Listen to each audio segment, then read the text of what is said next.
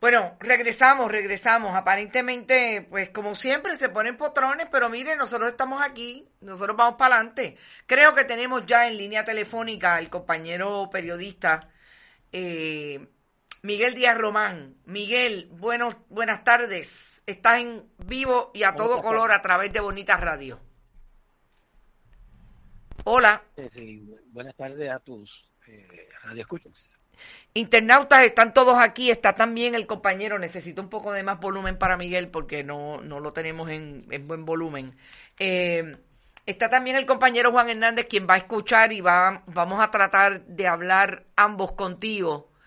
Eh, Miguel, tú tienes una investigación que aflora lo que para mí es un problema más allá, yo quisiera que nos explicara un problema de lo que supone un eh, programa de tecnología que el Departamento de Hacienda ha dicho que es lo más grande que el siglo XXI ha conocido eh, para manejar eh, los el, cobro de arbitrios, entre otros, allí en el departamento. Yo quisiera que tú me dijeras qué es lo que en efecto se está burlando a través de Suri con relación al pago de estos arbitrios de sobre todo de vehículos de motor, entre otros los camiones. Sí, bueno, eh, el programa Suri, ¿verdad? Eh, se, se estableció en el 2016 y en aquel momento se dijo que costó 37 millones de dólares, pero ha tenido otros costos, ¿verdad?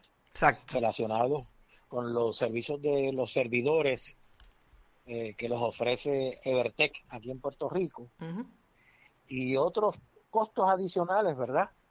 Eh, con la empresa que provee el programa que está en Colorado. Este, entonces, eh, ya eso va por, por encima de los 50 millones de dólares fácilmente. esa herramienta en el 2018 se comenzó a utilizar para cobrar el arbitrio de vehículos de motor.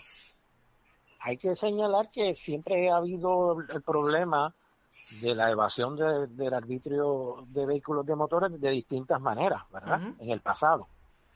Pero este programa se vendió como que iba a ser la herramienta que iba a permitir una fiscalización más rigurosa y aún establecido ya desde el 2018, 2019, 20 y 21, pues la evasión continúa, ¿verdad? Este, continúa, ellos, las fuentes mías, este, han denunciado que el programa tiene unas fallas de programación. Entonces, por ejemplo, este, cuando eh, se ha descubierto que muchos eh, importadores de autos le cambian el número al llamado VIN number, que es en inglés, ¿verdad? Que es el número de identificación del vehículo. Entonces le cambian un dígito, al cambiarle un dígito, el sistema inmediatamente te envía una pantalla que te dice que eh, introduzcas el valor del vehículo.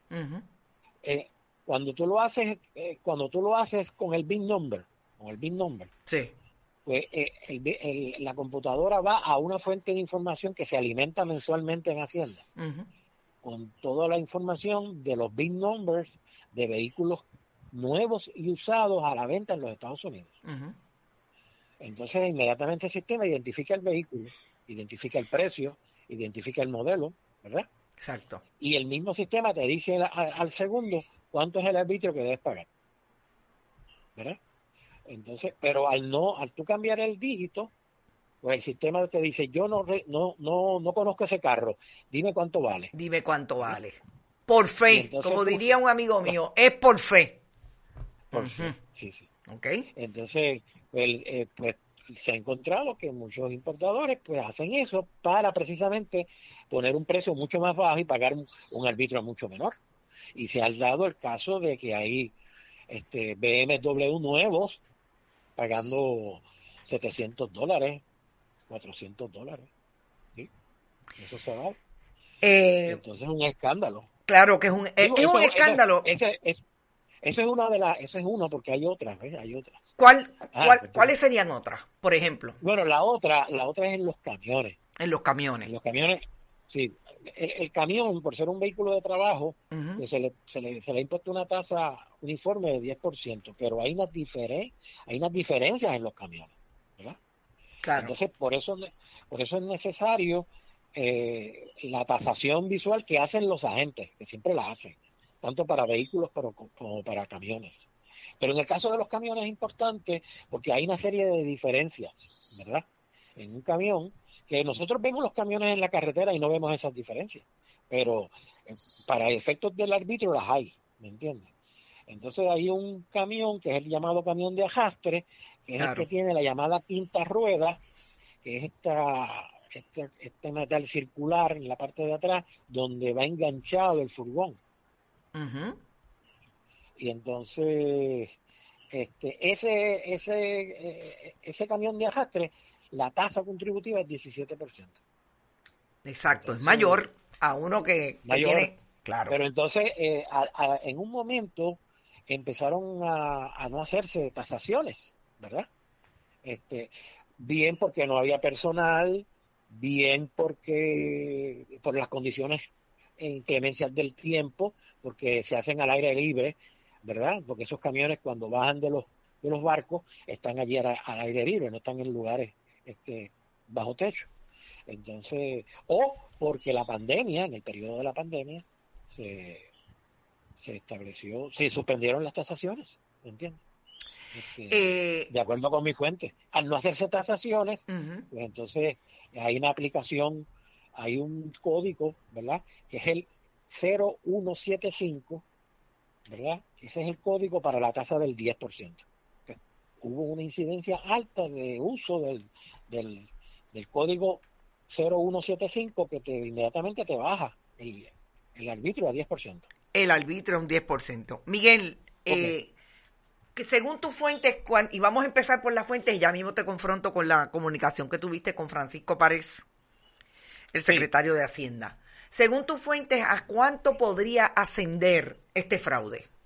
Mira, no, no hay un número, porque primero que nada no se sabe desde cuándo esto está ocurriendo. ¿Te está gustando este episodio? Hazte fan desde el botón apoyar del podcast de Nivos. Elige tu aportación y podrás escuchar este y el resto de sus episodios extra. Además, ayudarás a su productor a seguir creando contenido con la misma pasión y dedicación.